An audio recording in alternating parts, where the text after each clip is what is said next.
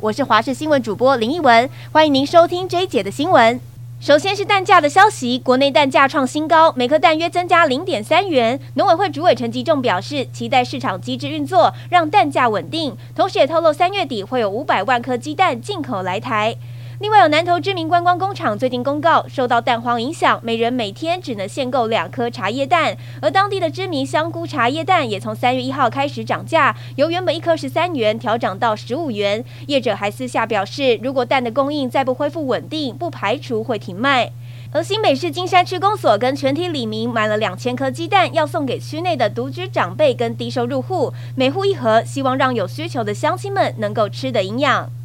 再来关心台东绿岛五号傍晚发生了火烧山意外，位在公馆村的大片山坡地因为不明原因突然起火，再加上现场风势强劲，熊熊火焰不断蔓延至一旁的垃圾场。上午七点，现场还有零星的火花，因为事发地临近温泉聚落，消防队员不敢掉以轻心，持续警戒。而火烧山疑似是民众燃烧杂草所引发，也有一些烟火盒子遗留在现场，不排除是人为因素造成，但详细的起火原因还有待警方调查厘清。国际动态方面，两天前到美国访问的德国总理肖兹，在接受美国有线电视新闻网专访时，警告中国不得军援俄罗斯。肖兹在访谈中说，如果中国这样做，将会有后果，还提到德国除了透过双边会谈，也公开告诉中国不要向俄罗斯运送武器。其实，肖兹在动身前往华府前，就一再敦促北京不要对莫斯科提供武器，更应该运用影响力催促俄罗斯从乌克兰撤军。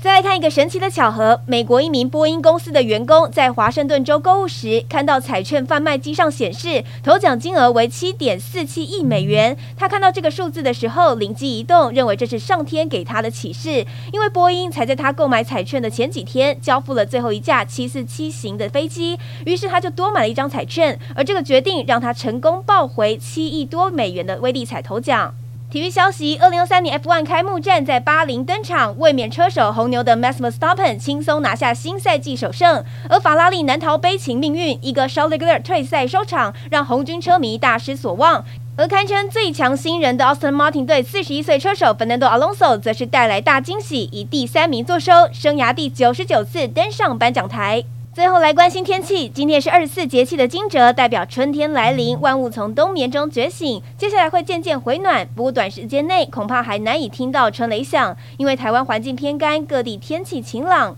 虽然一早最低温出现在苗栗县头屋乡五点七度，但白天气温上升速度快，各地高温大约二十二到二十五度。中南部近山区会再高一些，而西半部要注意日夜温差大。不过这个礼拜天气都相当稳定。